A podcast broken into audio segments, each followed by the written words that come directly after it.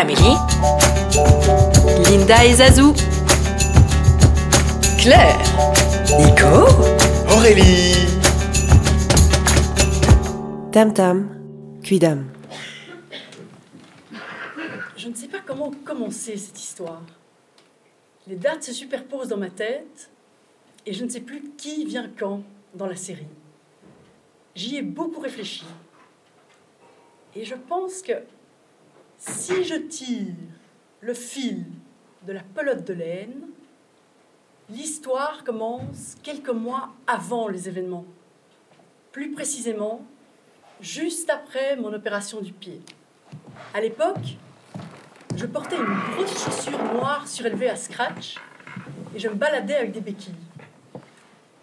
Mon chirurgien m'avait envoyé faire de la rééducation chez un kiné, un ami à lui, qui en réalité ne pratiquait plus et avait été remplacé par un jeune débutant, assez mauvais, je dois dire. Jamais pied n'aura autant tardé à retrouver mobilité. N'empêche, j'aimais bien me rendre à nos séances, deux fois par semaine. Le bonhomme, qui n'avait pas encore terminé sa formation, s'est mis à me faire du rentre-dedans immédiatement, sans gêne aucune. Au début, je me disais, mais c'est pas possible, ce n'est pas éthique. On a dû lui apprendre ça pendant ses cours. Après quelques séances, cependant, il n'y avait plus de doute. Malgré nos différences d'âge et de style de vie, nous rions, nous nous racontions nos sorties, et nos regards devenaient un peu trop appuyés pour la profession. En parallèle, je travaillais pour une institution publique employait des gardes de sécurité à l'entrée du bâtiment. Un soir, alors que je passais mon badge pour sortir du bureau, le plus jeune et le plus attirant d'entre eux me rappela à son box et me tendit une enveloppe. À ne lire que plus tard. Je la déchirai à peine la porte passée. C'était une lettre de séduction. Le garde de mon lieu de travail, 20 ans de moins à première vue, le toupet. J'ai compté 17 fautes d'orthographe dans ses pattes de mouche, ce qui ne m'empêcha nullement d'entamer le soir même un échange totalement inapproprié au numéro de SMS qu'il avait bien voulu me laisser au bas de sa missive. C'est ainsi que j'appris assez rapidement que le jeune garde, après ses heures, était employé à un autre mi-temps, assez nocturne. Sa version officielle faisait office de conduite de travailleuses du sexe dans des voitures de luxe à leurs différents endroits de travail pour les protéger. La version officieuse, selon moi, ne comportait pas de voiture et les travailleuses deviennent travailleurs au singulier. Mais qu'importe, je découvrirai plus tard qu'il entretenait très bien son corps et qu'il n'avait pas un seul poil tout le long, comme les bébés phoques.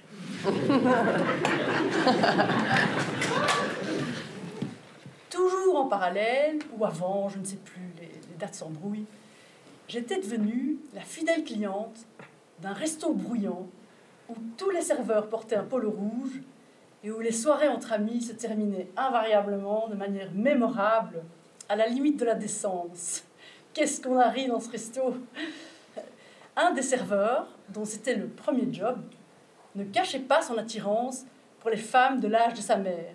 Nous donc C'était devenu un jeu avec mes amis d'essayer d'attirer son attention particulière au travers de joutes verbales hilarantes et d'avances lourdes à peine masquées. En plus, il avait la réputation, celui-là, de ne pas être très difficile. Apparemment, la première qui le faisait choir pouvait le ramener chez elle. Ce drôle de triple jeu d'approches superposées a duré plusieurs semaines pour moi, sans qu'aucune des parties ne concrétise ses intentions. Puis est arrivée une date que je n'oublierai pas par contre. Le 22 mars 2016, à 9h11, j'étais assise à 6 mètres d'un homme qui s'est fait exploser dans le wagon du métro qui m'amenait au travail. Je portais une jupe et mon plus beau manteau pour épater le garde qui était de service ce matin-là. J'ai eu une chance que je ne m'explique toujours pas aujourd'hui.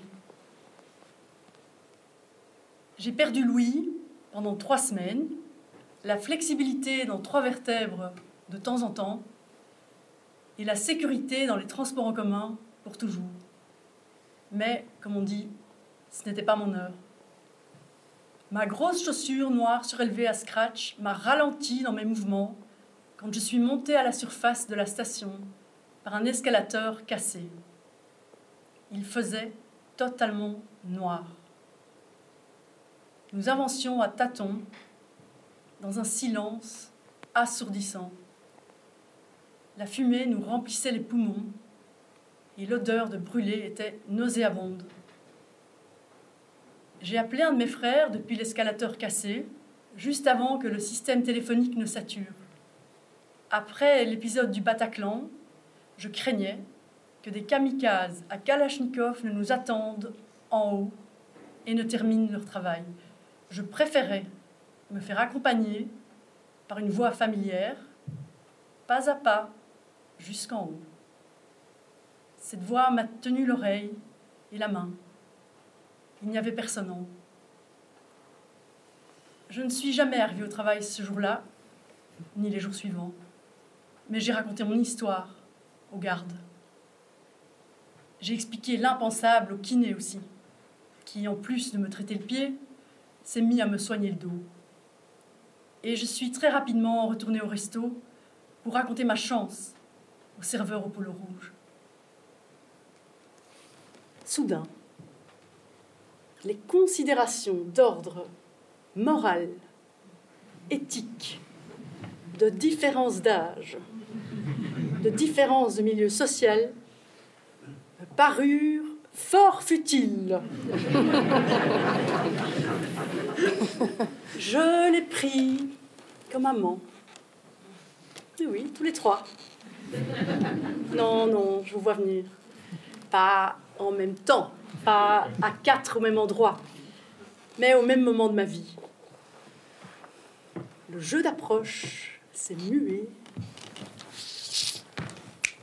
en tour de passe-passe. S'en est suivi une période très particulière pour moi. Je me situais exactement entre la mort et la vie, entre l'odeur de chair cramée et celle d'une peau de phoque. Entre le sang, les os, la bouillie et l'écoulement du vin rouge en le verre de trop. Celui qui annonce qu'on va passer à côté. Le rouge à lèvres posé sur ses bords. Les rapports médicaux pour l'assurance de jour mes petites culottes en dentelle violette dans la nuit noire, les contre-rapports pour la médecine du travail, l'avocat, la procédure, la paperasse de 9 à 17, et enfin, l'imperméable sans rien en dessous, juste un soupçon de chance de Chanel. Je ne perdais pas mon temps et je n'avais aucun scrupule à passer d'un drap à l'autre. Lundi, mercredi, samedi, mes semaines étaient chargées et ne se ressemblaient pas. Le mauvais kiné s'est révélé d'une douceur inégalée. Le roi de l'anatomie. Le garde gigolo et sa peau de nouveau-né, par contre, cachaient une froideur décevante le roi de la technique. Le garçon de café, lui, n'était jamais vraiment présent. Il consommait un mélange de drogue qui l'envoyait dans un monde de fantasmes digitalisés, n'ayant plus rien à voir avec l'ici et le maintenant, le toi et moi. Le roi du porno sur abonnement. Ils avaient en commun leur âge, leur appétit pour les femmes du double du leur, leur vie d'étudiants attardés et les sols douteux de leur colocation crasseuse. Je ne marchais jamais à pieds nus. Sans grande surprise, ces histoires n'ont pas duré. Ce n'était pas l'intention. Mais je suis quand même tombée un peu amoureuse des trois. Ces hommes jeunes, immatures, non éthiques, mauvais garçons, pas franchement un télo, mauvais cuisiniers, mauvais amants parfois, m'ont donné la légèreté, la fougue et les fous rires intérieurs dont j'avais absolument besoin à ce moment-là pour rendre supportable l'insupportable et donner du sens à ce qui n'en avait aucun. Je ne sais pas ce qu'ils sont devenus, je n'ai plus leur numéro.